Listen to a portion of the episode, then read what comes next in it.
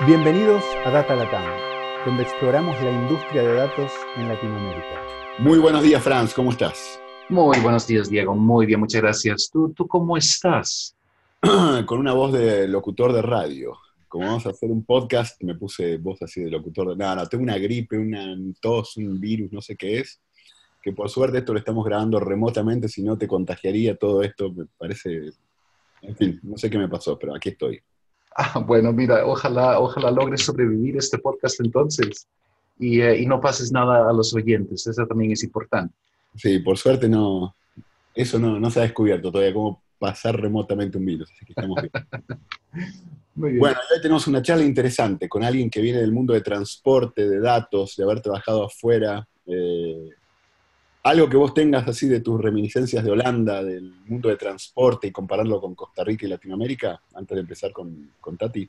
Sí, me, me hace falta, me hace falta transporte público, así en general. Yo ahora cuando estoy en Holanda quedamos asombrados de lo fácil de que es movernos en bus, en tranvía y qué tan rápido va. Em, y, y a veces me, me hace falta. Pero, pero bueno, ahí llegaremos. Ya, ya hay tren en San José y vi el nuevo que van a traer, que se ve lindísimo. Entonces, eh, así de poco en poco. Bueno, así que dale. Hablemos entonces de la transformación de transportes en las ciudades. Bienvenida Tati a Data Latam. ¿Cómo estás? Hola, ¿cómo van? ¿Todo, todo bien? Feliz de estar acá con ustedes. Bueno, muchas gracias por, por venir. De hecho, eh, a ver, vamos a empezar con... Presentate vos un poco para que la audiencia te conozca. ¿Quién sos? ¿Dónde estás en este momento? Buenísimo. Eh, bueno, mi nombre es Tati. Estoy en este momento viviendo en, Costa Rica. Después de 12 años de pasar afuera, estoy en el rol ahora de Chief Innovation Officer en Purdimotor.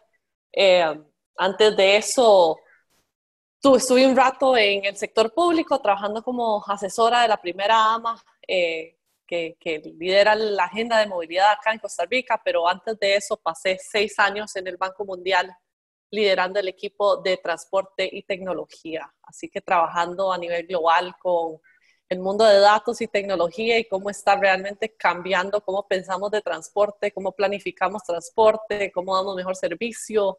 Eh, un mundo realmente interesante que cambia todos los días con esta explosión de, de tecnología y datos. Buenísimo. Ya vamos a llegar a eso en detalle, porque creo que tenés mucho para contar. Pero previo a eso, ¿qué estudiaste? ¿Cuál es tu background académico? Entonces, yo estudié un montón de cosas. me, gustó, me gustó rebotar por todos lados.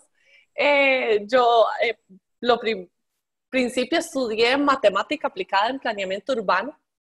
Eh, estudié en Harvard y, y, la verdad es que tuve excelentes mentores que me dejaron en ese momento hacer una concentración especial que realmente era de estudiar ciudades y empezar a modelarlas y de em, empezar a utilizar datos en ese, yo creo que en ese momento no existía la palabra data scientist, pero eso era esencialmente lo que estábamos haciendo, era agarrando todos los datos que, que habían en ciudades y tratando de entender mejor qué era lo que estaba pasando.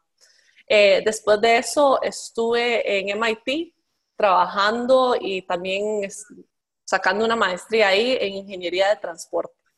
Eh, y en ese, en ese entonces me enfoqué en dos temas en específico. Primero que todo, el, plan, el planeamiento de sistemas de transporte urbano sostenibles y también en logística humanitaria. Así que por todo lado de transporte pasé yo. Wow, wow, es impresionante, che, lo que estudiaste, cómo lo estudiaste y cómo te pudiste enfocar en eso, que es un problema súper interesante para, para tratar de resolver. No digo que sea tan fácil de resolver. Che, ¿y cómo fue que te nació ese interés desde tan temprano por todo el tema de transporte, transporte público, infraestructura de ciudades? Pues si, si, tuviera una historia específica te estaría mintiendo. La pura verdad es que desde bastante joven tuve la necedad. Tengo yo creo que un correo que le mandé a un mejor amigo que cuando, cuando tenía como 14 años diciendo que yo estaba que me parecía súper interesante lo que era transporte y cómo se movían ciudades. Porque una persona de 14 años está obsesionada con sistema de transporte público? No tengo ni la más remota idea. pero sí ha sido algo que la pura edad me ha llamado muchísima la atención. Yo creo que también parte ha sido por, yo crecí en Costa Rica y creo que el, que el tema de movilidad siempre ha sido algo que, que uno siente que es como, como limitante, ¿verdad? Eh, al no haber muchísimas opciones de, de, movernos y más en ese entonces, uno se sentía como limitada de las oportunidades. Yo creo que ir, ver otras ciudades, otra vez, donde uno tenía todas estas opciones, no es solo que, se le, que le abría la opción de, de, moverse, es que se le abría la opción de la ciudad, de cómo de experimentar el día a día. Y ese, eso yo creo es lo que realmente me encanta, que al final del día el sistema de transporte lo que nos hace es conectarnos a la ciudad, o sea, nos conecta a oportunidades. Y ese, o sea, fundamentalmente eso es lo que me apasiona un montón, es que al final del día el transporte es que nos da la libertad de, de conectarnos, de oportunidades, de, de todo. ¿Y cómo está cambiando eso, no? Porque eh, yo tengo una hija de 15 años y siempre digo que cuando yo era más o menos de esa edad, uno pensaba en cumplir los 18 años y 18 años y un día sacarse la licencia de conducir. Y los chicos hoy en día piensan muy diferente. Yo creo por Uber, por Lyft, por todo lo que hay, eh, Zipcar, por todas las posibilidades que existen de ride hailing, como que ya la mentalidad es otra. No, no existe ese interés desesperado por tener un carro apenas puedan, ¿no? Completamente, o sea, es increíble lo que está pasando, o sea, cuando hablamos como, de rites of passage, es exactamente lo que vos decías, ¿verdad? Cuando uno cumplía, bueno, en Costa Rica los 18 y que le dan esa licencia a uno, uno en ese momento sí era, era libre, independiente, o sea, el mundo es mío. Ahora, ese momento para una persona joven es el celular. O sea, cuando me dan el celular, ahora sí, porque ya me puedo mover, ya puedo, o sea, llamar un Uber, ya puedo pedir un servicio, ya puedo, bueno, en ciudades que tienen los servicios, ¿verdad? Puedo pedir una bici, puedo pedir un scooter. Entonces, otra vez, el aparato que me da esa libertad a mí, ahora es el celular, no las llaves del carro. Entonces, y creo que la, la gente joven más y más refleja, o sea, refleja eso, que es súper interesante. O sea. y, y contame, ya que hablamos de esto como introducción, entonces cuando en el Banco Mundial, en el equipo de trabajo que manejabas, eh, o que, en el que estabas, les tocaba ver una ciudad y tratar de hacer estas transformaciones, eh, ¿qué, factores se tienen en cuenta? Este tipo de factores, el cómo, eh, si puedes contar algún caso, algún ejemplo de cómo empiezan un análisis así. Entonces, esto fue algo súper interesante. Yo cuando entré al, Banco Mundial, realmente fuimos el equipo que empezamos a utilizar datos para, para empezar a entender ciudades. Eh, o sea, fuimos los que empezamos a meter todo lo que era análisis cuantitativo a, las, a, los, a los proyectos. Entonces, muchas veces lo que empezábamos a hacer era realmente ver qué datos existían, ver cómo los podíamos utilizar para empezar a hacer, a hacer análisis más bueno. Eh, una, de las, una de las herramientas que yo creo que, que hasta el día todavía las, las, están, están, usando, no solo en el Banco Mundial, sino se ha, se ha vuelto una herramienta de, de, análisis de datos para las, las, Naciones Unidas también, ha sido todo una, una herramienta que se llama la herramienta de accesibilidad.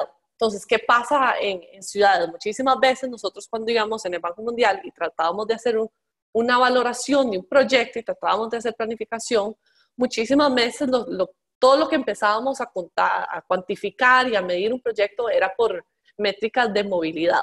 Entonces lo que decíamos era qué tan rápido se puede mover una persona de un lado al otro de la ciudad. ¿verdad? Entonces lo que medíamos era tiempo y velocidad. Y lo que venimos a hacer, ¿y, ¿y por qué era eso? Porque realmente en ese entonces lo que creíamos que era que entre más rápido me podía mover, más oportunidades podía llegar. O sea, tenía más, más, más oportunidades para llegar a una ciudad y por eso evaluábamos y veíamos proyectos y veíamos ciudades en ese, eh, con ese enfoque. Entonces, lo que nosotros hicimos es vinimos y dijimos, bueno, eso estaba muy interesante para cuando lo único que teníamos eran datos de movilidad, pero ya hay una explosión de datos que realmente no estamos utilizando. Y lo que empezamos, eh, empezamos a, a, a combinar dos tipos de datos. Datos del sistema de transporte, del funcionamiento del sistema de transporte, sea el sistema de transporte público, la red, de, la red vial, la red de bicis. y lo combinábamos también con información de la ciudad y cómo la ciudad, el uso del suelo de una ciudad. Entonces lo que empezamos a hacer es desarrollamos esta herramienta que lo que hace es calcular el, tiempo de, que le toma a una persona moverse de cualquier punto a otro punto en la ciudad, pero en vez de quedarse nada más en el tiempo, lo que hace es después decir, ok, ¿y cuántas oportunidades realmente es eso? Entonces yo en vez de decir, ok, una persona dura 45 minutos moviéndose o, como diría, en lugares 100, 120 minutos, lo que podemos decir es una persona tiene acceso a 50% de los trabajos o una persona tiene, un niño tiene acceso a un 40% de las escuelas. Entonces empezamos muy bien a entender cómo estaba conectando la persona, o sea, cómo estaba conectando un sistema de transporte a las personas con, con, las oportunidades. Entonces, este fue un proyecto que, que, lanzamos inicialmente para un análisis en Buenos Aires, como en el 2013. Eh, fue el primer proyecto que evaluamos utilizando un, marco de accesibilidad y, y, también yo creo que capturaba el, el enlace entre transporte y movilidad, que en realidad ahora se utiliza para todos los proyectos de movilidad que van al Banco Mundial. Eh, y no solo eso, también se está considerando como el indicador clave para las Naciones Unidas en, en transporte y, y, ciudades eficientes. Pero fue súper interesante pasar de ok, ver cómo lo hacemos en una ciudad, ahora cómo lo hacemos en todas las ciudades del mundo. Entonces, después de eso nos tocó ir a Egipto y tratar de replicar el, el proyecto. Y lo que era también súper cool es que no solo uno se quedaba en cómo está funcionando el sistema ahora, sino era que teníamos también una interfase, como por decir, de, de GIS, ¿verdad? De sistemas geográficos. Entonces uno podía, de una manera bastante dinámica con, con gente, empezar a decir, ok, ¿qué pasa si hacemos una línea de sistemas de, de rápidos de buses en esta parte de la ciudad. ¿Cómo cambia la accesibilidad de la gente? Eh, ¿Qué pasa si consideramos un sistema de tren para otro lugar de la ciudad y uno realmente los podía empezar a dibujar en un mapita y nos empezaba a dar todos estos indicadores y comunicaba muy bien a la gente cuál era, cuál era el verdadero impacto de cambios en, en, en transporte, ya no en términos de que si hay un sistema más rápido, como yo digo, si hay un sistema más rápido que me lleva de a mí aquí a un lugar donde no hay nada, a mí realmente no me importa porque yo no quiero ir a un lugar donde hay nada. Yo lo que quiero hacer todos los días es llegar a mi trabajo, poder visitar a mis amigos, poder ir a cenar. Entonces estamos capturando de una manera muchísimo más real cuál es el impacto de transporte. Y eso fue, o sea, fue un de mis primeros proyectos, pero que se volvió en toda una agenda de, análisis de, datos y realmente el proyecto que empezó a, a, enseñar el impacto que podía tener análisis de datos, no solo en hacer imágenes lindas, pero realmente en métricas que podían cambiar cómo una persona entendía y planificaba una ciudad. Así que te tocó Buenos Aires como una de las primeras ciudades. Es correcto. Eh, Buenos Aires fue la ciudad, fue mi primer viaje con el Banco Mundial y mi último. bueno, ven. Y fue previo a la época de SUBE en, Argentina, del proyecto SUBE de la tarjeta esa multi. Mira, mira qué interesante, porque ahí sí hubo gran cambio. Eh, ¿Y cómo? Te iba a preguntar, es decir, ustedes tomaban toda la data de los medios de transporte que existen ya y dónde te conecta uno y otro y después podían especular en qué otros, pero usaban algún otro tipo de datos de, hoy en día está de moda por usar los datos de celulares, de la densidad de gente, cómo se mueve la gente en ciertos horarios. Yo creo, eh, bueno, entonces en transporte yo creo que hay algo chivísima para cualquier persona que está viendo, que hace análisis de datos. Y es que tenemos en realidad estándares de datos que se han hecho bastante, bastante universales. Entonces, como nuestra base siempre lo que buscábamos eh, es un tipo de datos que se llama GTFS, GTFS. Eh, significa General Transit Feed Specifications. ¿Qué es lo que, esto es lo que hace, es una manera de describir el sistema de transporte público. Eh, yo soy fanática a muerte de los estándares de datos, o sea, yo creo que a nadie le debería apasionar tanto estándares de datos como me gusta a mí, pero era muchísimo de lo que nosotros tratábamos de hacer, era hacer cosas escalables. Entonces, cuando teníamos un estándar de datos tan fuerte, lo que pasaba era que podíamos llegar a replicar cualquier análisis que hacíamos en cualquier otra parte del mundo.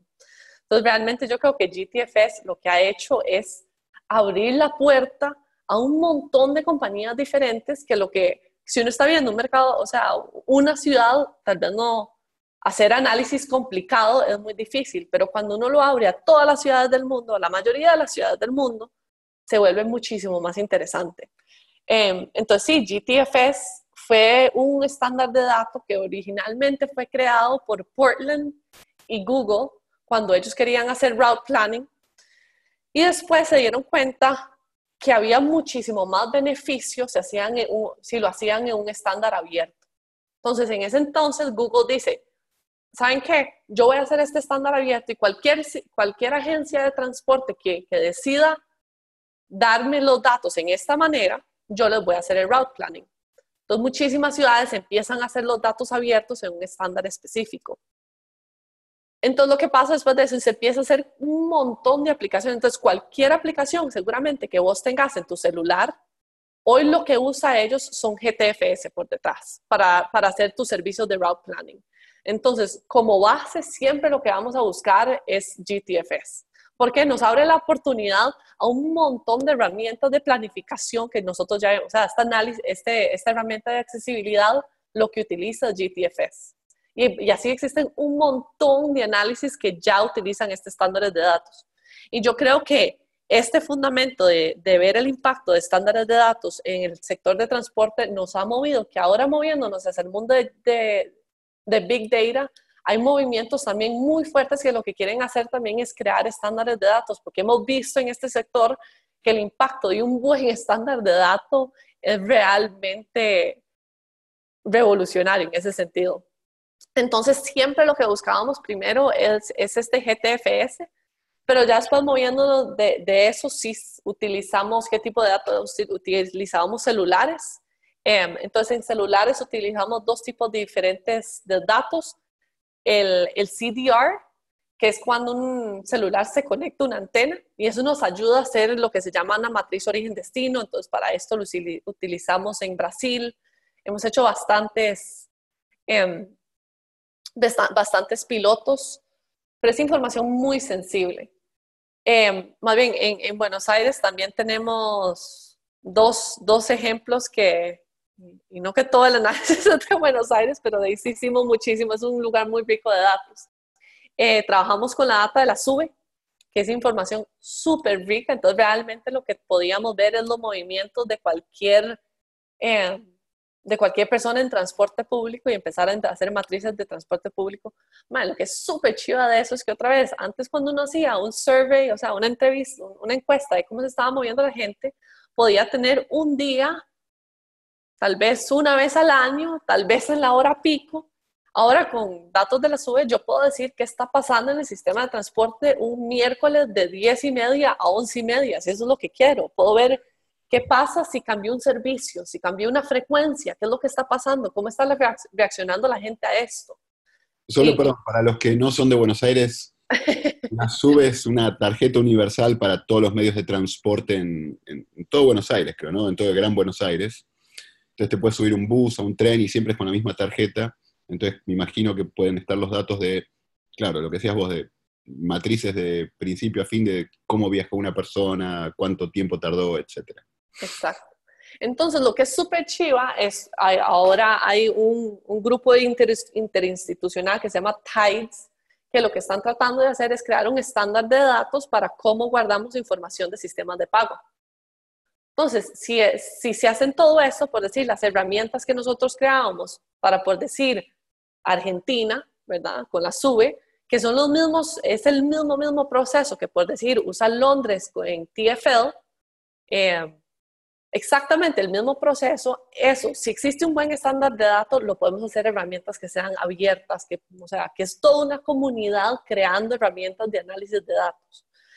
El otro, el otro tipo de data que, que estábamos utilizando en, en Buenos Aires fue en realidad crear una aplicación para hacer encuestas de transporte. Entonces, otra vez, ¿cómo creamos encuestas de transporte? Igual que el censo, una vez cada 10 años vamos y le damos a cada persona un, una encuesta que él llene y hace su trip planning y nos dice qué pasó ese día. Entonces, con una aplicación lo que podemos hacer es hacer eso de una manera muchísimo más expedita. Y no solo eso, también lo que podemos hacer es entender, o sea, uno, uno normalmente lo que pone cuando le dan esos diarios de movilidad es, bueno, ¿cómo llegué yo al trabajo? ¿Cómo, esos viajes largos y muchísimo más rutinarios, pero al final del día los movimientos de uno son muchísimo más impredecibles. Yo salí a almorzar con mis amigos, me fui caminando, eh, de vuelta, y esto pasa muchísimo cuando tratamos de representar los movimientos de las mujeres y más que todo de madres. Normalmente lo que decimos es nada más llegué a la casa, pero el, movimiento de una madre volviendo a la casa es muchísimo más complejo. Casi que siempre es llegué, paré por mi chiquito, tuve que pasar a, a un supermercado a comprar tres cosas que me hacían falta, después llegué, pasé a recoger la ropa y después llegué a la casa. Y al final del día, todos estos datos, o sea, tener esa riqueza de datos, lo que harán es la posibilidad, posibilidad a hacer, a planificar mejor. Y eso es lo que se vuelve súper interesante de tener esa complejidad de datos. Y eh, los datos de empresas como Uber o, o, bueno, Waze, el caso de Google, ¿son datos disponibles para este tipo de análisis? Eh, ¿Te los dan? ¿No te los dan? ¿Cómo? es uh, case to case. Eh, yo creo que hay un par en eso. Sí, hay, nosotros empezamos un proyecto en, en el Banco Mundial que se llamaba el Open Transport Partnership. ¿Y qué es lo que decíamos? Estos datos, o sea, hoy por hoy se están creando una riqueza de datos en el mundo de transporte que es realmente explosivo, ¿verdad? Es como vos decís, Uber, todas estas compañías que ahora operan en, en, un ámbito urbano están creando datos literalmente todo el día de cómo está funcionando el sistema de transporte, pero muchísimas veces hay dos problemas. Primero que todo, sí es información que muchísimas veces es sensible, ¿verdad? Me dicen cómo me estoy moviendo yo. Y segundo que todo, siendo realista, es muy difícil de, de analizar, ¿verdad? Ya, ya estamos moviéndonos al área de que no es, no son con herramientas abiertas, no lo puedo poner en una plataforma de GIS y visualizarlo, sí se vuelve muchísimo más complejo empezar a utilizar la data. Entonces, algo que, que, que siempre tratamos de pensar es, o sea, al final del día, tener data solo no es poder. Lo que es poder es poder derivar conocimiento real de esa data. Entonces, ¿qué es, por ejemplo, qué es lo que hicimos con Open Transport Partnership? Dijimos, bueno, existe un montón de data y muy poca capacidad para analizarla a nivel local. Entonces, lo que empezamos a hacer es un partnership de un montón de las compañías de, de transporte. Entonces, empezamos con un partnership con Grab. Grab es muchísimo más fuerte en Southeast Asia, ¿verdad? Y lo que hicimos eh, dijimos, ok, y después de eso se unió Easy Taxi y varias así. Y lo que nosotros dijimos es, ok, vamos a grabar todos sus datos y lo vamos a poner en, en un pool de datos. Ese pool de datos nada más lo va a poder tocar un, en, o sea, un non-profit que lo que se especializa es en hacer análisis de datos. Entonces lo que hacían era que esta, este, este equipo bastante especializado de datos crear herramientas que lo que nos daban entonces era información de, ok, cuál es la velocidad en la calle, eh, y lo que están creando son herramientas de, de cómo analizar esos datos. Entonces, en realidad creamos un beneficio, se crea un beneficio para, para las compañías, porque también lo que se daban era sistemas de routing a, a la compañía de vuelta y del lado público se les podía ofrecer ya información que ellos realmente podían utilizar, información de congestión, información de tráfico, eh, que creo que, que, en realidad es una idea y una idea creo que muy buena de cómo podemos movernos siguiendo adelante en cómo realmente hacemos información buena de toda la data que se está generando. Entonces ahora el, Open, eh, eh, el Open Transport Partnership se, le hicimos un spin-off, entonces ya es una, o sea, un, un non-profit que es montado por su lado, se llama Shared Streets, y siguen creando exactamente esto, es lo que hacen, y, y ahora tienen un partnership con Uber también, entonces exactamente lo que hacen, es decir, mae, hay demasiado beneficio en toda esta data y del otro lado muy poca capacidad para analizarla. Entonces, Shared Streets se vuelve el interlocutor entre las dos partes. Buenísimo, sí, sí, buenísimo que exista esos jugadores nuevos en el ecosistema para poder hacer uso y analizar esos datos. Te iba a preguntar, Tati, perdón por datos ahí, eh, quiero meterme en lo específico para después salir de una pregunta muy general. Eh, lo específico, ¿cómo era uno de estos proyectos? ¿Qué tools usaban ustedes? ¿Qué, desde qué herramientas de programación, limpieza de datos? Eh, ¿Cuál era el, el, resultado final de ese análisis? ¿Era un reporte? ¿Era, una, era otra cosa? Entonces, ¿por qué no contás un poquito de eso para, para bajarnos ahí a, a los fierros de la... De, de, a las nerdadas. a las nerdadas, exactamente. Entonces, lo, lo, que más, o sea, usábamos una combinación de todo. Y como te puedes imaginar, al final del día, ninguna data entra de la misma manera y limpiarla es 99% del, del brete. Eh, yo siempre le decía a la gente que trabajaba para mí que, que, en este mundo había que ser como mitad vaquero, mitad explorador, mitad, mitad, mitad scientist. Entonces, en, ese, en, en toda la limpieza no teníamos un protocolo decir, puesto. Ya moviéndonos análisis de datos, o sea, lo que más utilizábamos en realidad era, en términos de lenguajes, Python, eh, muchísimo, más que todo pandas y geopandas, o sea, porque sí muchísimo lo que estábamos utilizando es análisis geoespacial. Eh, entonces, en general eran esas dos. En términos de reportes, y esto es lo que es súper interesante de trabajar para estas instituciones grandes de desarrollo, a veces, o sea, la mayoría de las veces sí teníamos un reporte para el cliente en específico, ¿verdad? Cuando hacíamos el análisis de datos, por decir, de el análisis de accesibilidad de Dar es Salaam, sí iba con un reporte, pero todas las herramientas que se iban creando, se iba soltando el código.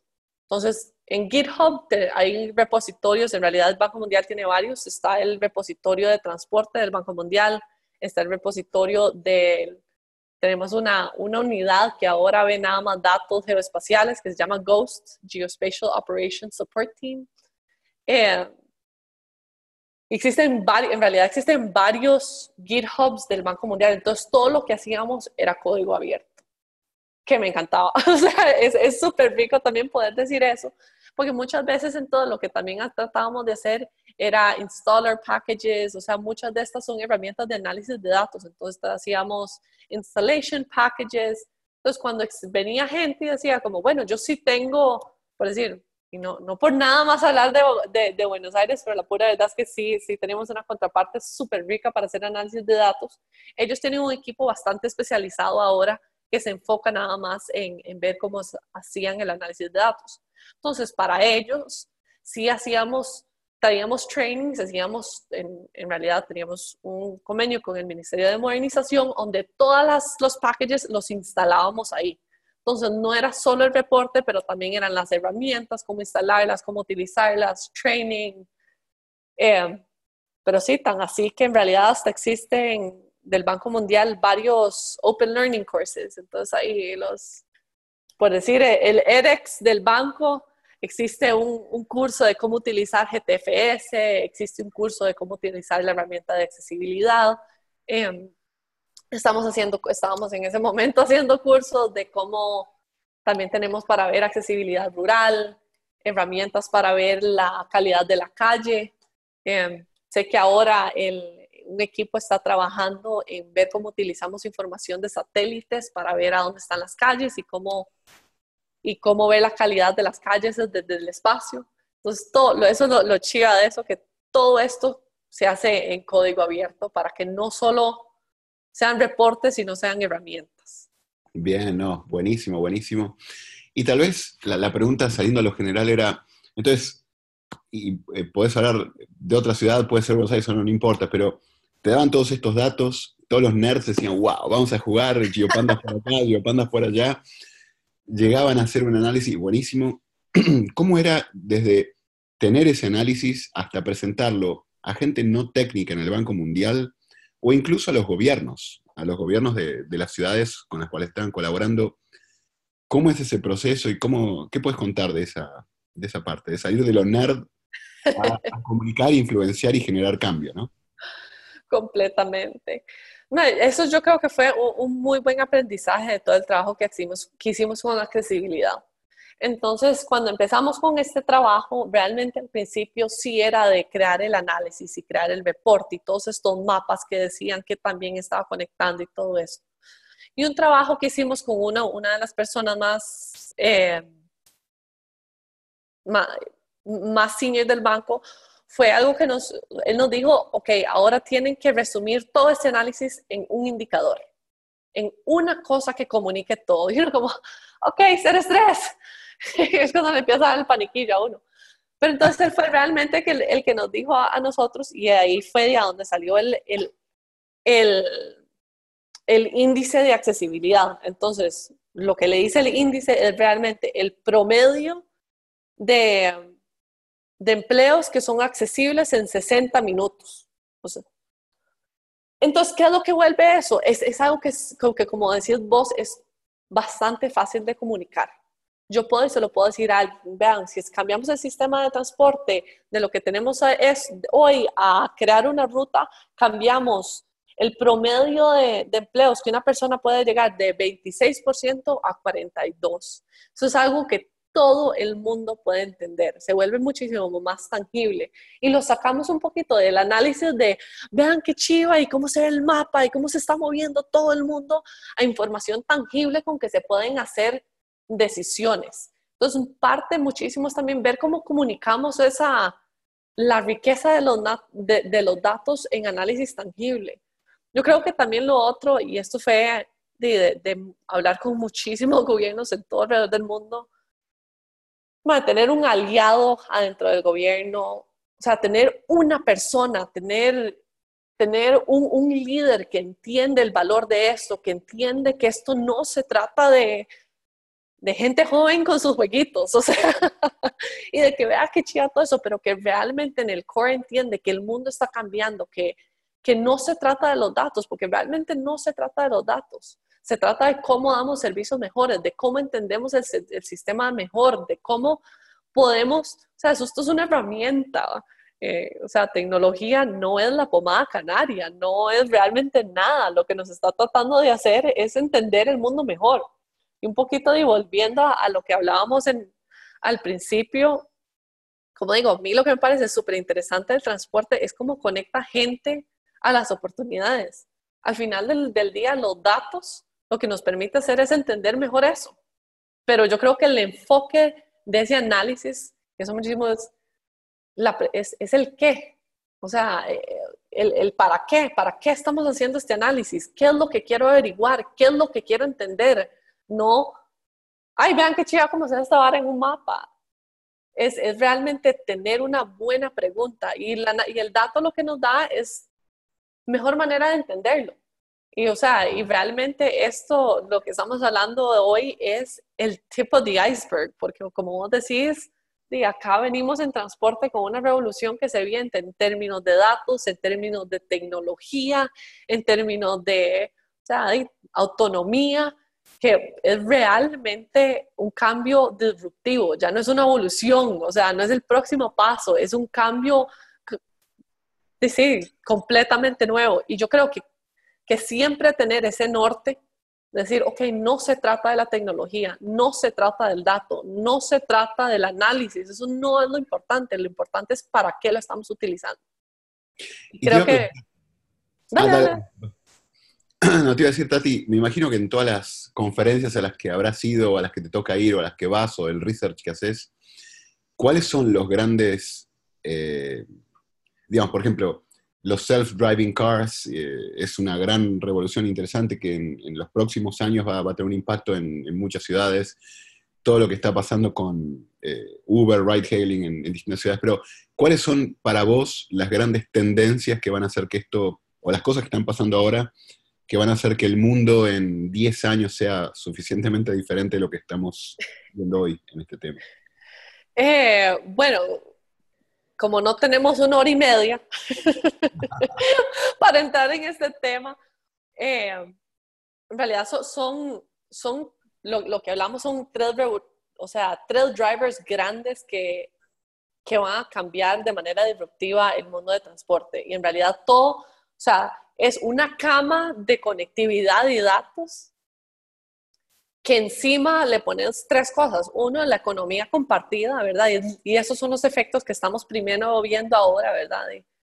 cualquier tipo de sharing method, sea car sharing, ride sharing, todo este mundo, combinado con lo que es la tecnología cero emisiones, creo que, que hay dos, dos, dos, cosas que realmente nos llevan a, a, primero que todo, que cambio climático es algo que tenemos que ya, o sea, ya no se puede ignorar, hay que, hay que address de una manera u otra.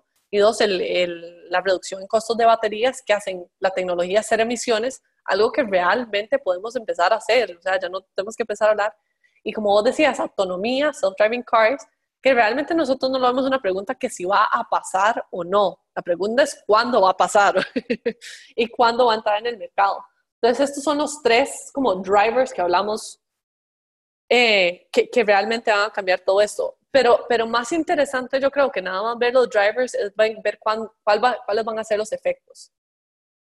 Y lo que se ve es que realmente lo que estamos entrando es un momento, es como un heaven or hell scenario.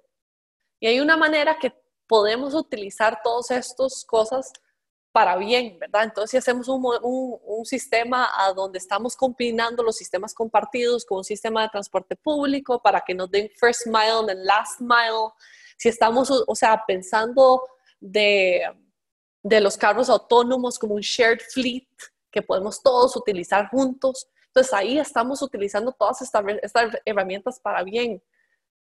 Pero otra vez, tecnología no es la pomada canaria y de la misma manera que, estos, que estas tecnologías nos pueden ayudar a hacer muchísimo bien, también se pueden combinar para más bien decir, bueno, ya ahora como no me importa manejar, voy a mover muchísimo más afuera y tener mi propio carro que ahora da vueltas esperándome, que pueden crear eh, efectos negativos en las ciudades muchísimo de esto en realidad se vuelve, volviendo al tema, cómo utilizamos los datos para coordinar. Muchísimas compañías exactamente lo que están haciendo esto es ahora, es ver cómo creo entre todos los sistemas un sistema que funcione junto, donde no todos, todos estén peleando como, bueno, acá es lo mío, acá es lo mío, sino ver, ok, otra vez, cómo se conecta un Uber al sistema de transporte público. Entonces, que el mundo de transporte va a cambiar, esto yo creo que es indudable, el, cambio va a ser tan grande que como cuando hace 100 años se introdujo el carro. Eh, y eso es algo que lo hace súper emocionante, o sea, es súper cool. De hecho, ah.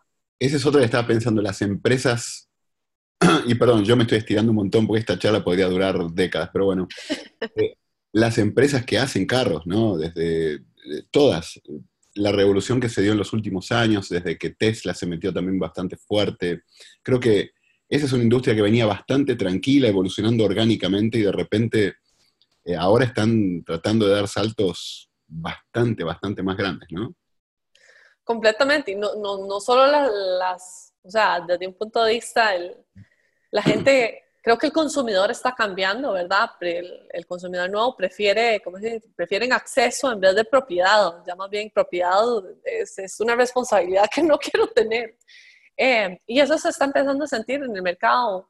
En Estados Unidos vemos ya que los milenios están viajando muchísimo menos, muchísimo, muchísimo menos de la, gente, de la gente entrando quiere comprar carros. Eh, como decís, es una, es, es una industria que veníamos pasando de poquito a poquito en los últimos años es que no solo la industria automotora que ha cambiado, es toda la industria de movilidad, porque ahora tenemos un montón de gente, o sea, compañías de tecnología, compañías de finanzas que están entrando al mundo de movilidad que lo hacen algo muchísimo más dinámico. Entonces es, it's the place to be, no solo para análisis de datos, sino que para momentos disruptivos y cataclismos. Sí, sí, sí, no, está, está interesante. Che, tal vez para ir cerrando, Tati, ¿cómo haces para mantenerte al día de todo lo que está pasando en esto? Se nota que sos una apasionada por el tema. Eh, cuáles son las conferencias o cuáles son los Twitter feeds, cuáles son las formas a través de las cuales te mantienes al día con todo esto. Por todo lado, a mí la verdad es que también me encantan oír podcasts. O sea, soy fiel amante de los podcasts. Hay varios podcasts de transporte y de tecnología de transporte que me parecen buenísimos. LA Commotion, lo que está pasando en términos de data y de transporte en LA es súper chido. Entonces ellos tienen una conferencia que, que sí es muy buena. están las conferencias también de ITS, la conferencia grande del, del mundo del transporte es TRB, el Transport Research Board, que se hacen todos los años en enero.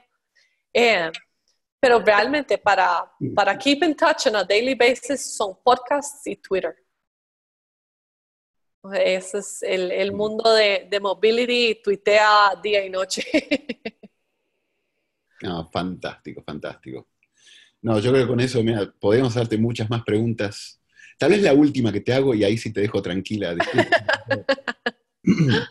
el mundo, a ver ciudades, Banco Mundial, datos, eh, esquemas para analizar ciudades, y Costa Rica. Terminemos con Costa Rica un poco. ¿Cómo, ¿Qué ves en Costa Rica en el, en el corto, mediano plazo? ¿Qué cosas interesantes están pasando? Y, ahí te dejo tranquila. Pues las oportunidades en Costa Rica, como en todo lado del mundo, son, son, son demasiadas. Yo creo que, que tenemos tenemos una buena vocera en este momento en Costa Rica. Creo que todo el mundo, o sea, antes, cuando yo empecé a estudiar transporte, al principio del 2000, uno le decía a alguien que estaba estudiando transporte y se le reían. Era como, ¿y por qué? ¿Por qué quieres estudiar eso? ¿Qué, qué tan relevante es? La autobusera. Ah, exacto, literal. Eh, y ahora es algo que yo creo que nos toca el corazón y, para no decir el... de, todos. Y, ese momento lo que lleva es un punto de inflexión que yo creo que tenemos, no, tenemos que empezar a, ver cómo hacemos de sistemas de transporte sostenibles. Em, creo que hay pasos muy buenos hacia movilidad eléctrica. Creo que en eso nos estamos moviendo de manera bastante proactiva. Me encantaría ver muchísimo más progreso desde el mundo de, de transporte público. Tenemos uno en, para no meternos demasiado en los detalles, ahora hay cambio de concesiones, que son siempre puntos donde podría haber una mejora buenísima. Eh, pero yo creo que, que, lo que vamos a ver es muchísimo más datos, muchísimo más innovación eh, por todos lados, o sea, por, por startups, por gente, por, esperemos, el, el sector público también. Así que las oportunidades en Costa Rica, como en todo lado, son muchísimas. Y la idea es que, que las utilicemos para un mejor sistema de transporte. Y el compromiso de cero emisión que tiene Costa Rica, que creo que puede llegar a ser un ejemplo a nivel mundial, ¿no? De, de llegar a esas metas eh, bien, y creo que el, el, sistema de transporte es clave para lograr eso. Así que Completamente. En Costa Rica, transporte es responsable de un 44% de las emisiones. comparado con un 23 a nivel global, así que transporte es el sector que hay que ver. Sí, va a estar movido, va a estar interesante. Bueno, Tati, muchísimas gracias por el tiempo, la verdad que espectacular. Como siempre digo, esta es una... Podríamos haber estado un buen rato más hablando, pero bueno, buenísima introducción. Ya en algún momento haremos en un año un, follow-up para ver cómo... Me encanta. buenísimo. Muchísimas gracias y bueno, estamos en contacto entonces. Gracias. Gracias, Tati. Hasta pronto. Gracias por acompañarnos en nuestra exploración del mundo de ciencia de datos en este Data Latam Podcast. Cada dos semanas encontrarás un nuevo episodio en datalatam.com o iTunes. Si te gustó este podcast, déjanos comentarios en Facebook.